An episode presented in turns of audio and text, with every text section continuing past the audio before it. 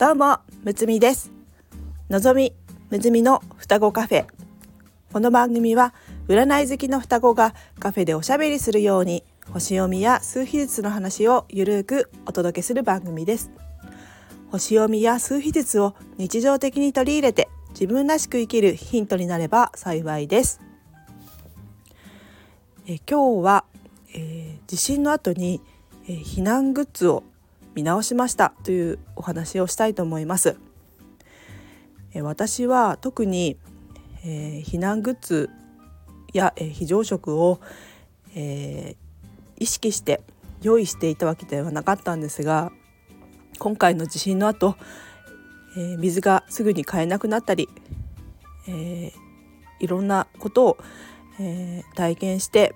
え必要だなというふうに思いましたので、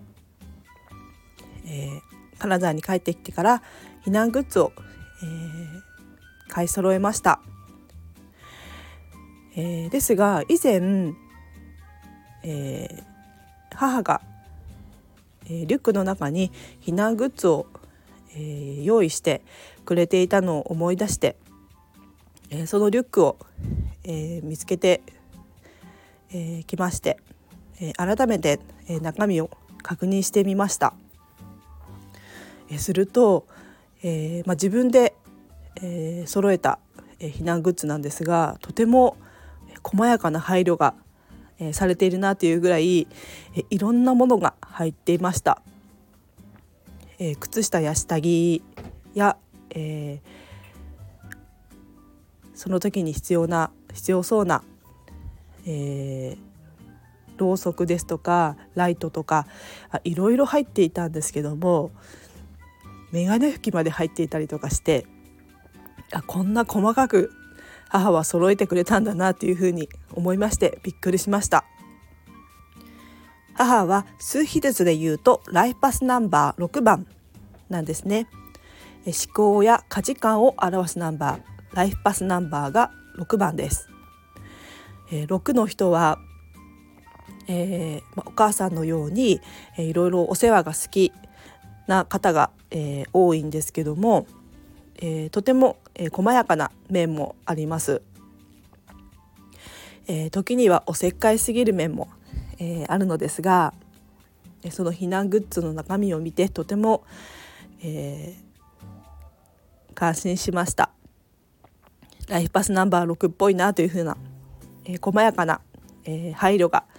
えー、されていて、えー、とても、えー、驚きましたね、えー、なのでその基本の避難グッズがありましたので、えー、それを使って、えー、プラスアルファで自分なりに、え、足りないものを、え、足したり、えー、回路とかは期限が切れていたりしたのでそれを取り替えたりというふうなことをしまして、え、取り揃えました。え、母は、え、前の能登地震の時に、え、すごい、えー、体験しましてでその時の体験から、えー、その後、えー、子どもたちに避難グッズを、えー、持たせて、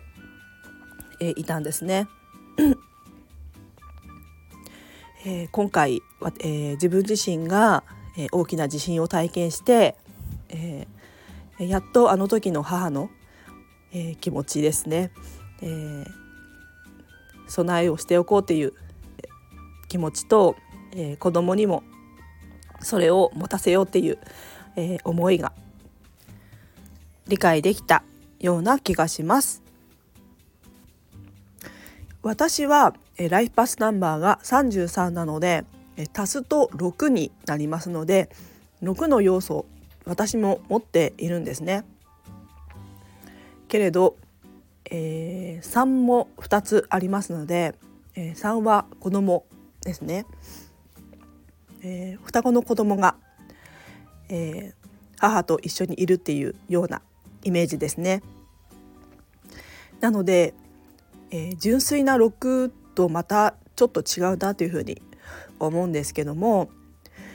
えー、母の場合は、えー、純粋なライフパスナンバー6なので、えー、普段はおせっかいな面がすごくて、えー、うんざりする時もたまにあるんですが、えー、そういった、えー、母の、え、愛も、え、感じた避難グッズでしたね。え、皆さんライフパスナンバーの計算はもう出しましたでしょうか、え、過去の放送でライフパスナンバーの出し方、え、そしてライフパスナンバーの、え数字、え各数字の意味をお届けしておりますので、えまだ聞いてない方はそちら聞いてみてくださいね。では今日はこの辺で。この番組ではお悩みレターを募集しております。数日ずつと星読みの観点から一言アドバイスさせていただきます。ぜひ、えー、レター送ってくださいね。お待ちしております。むつみでした。バイバーイ。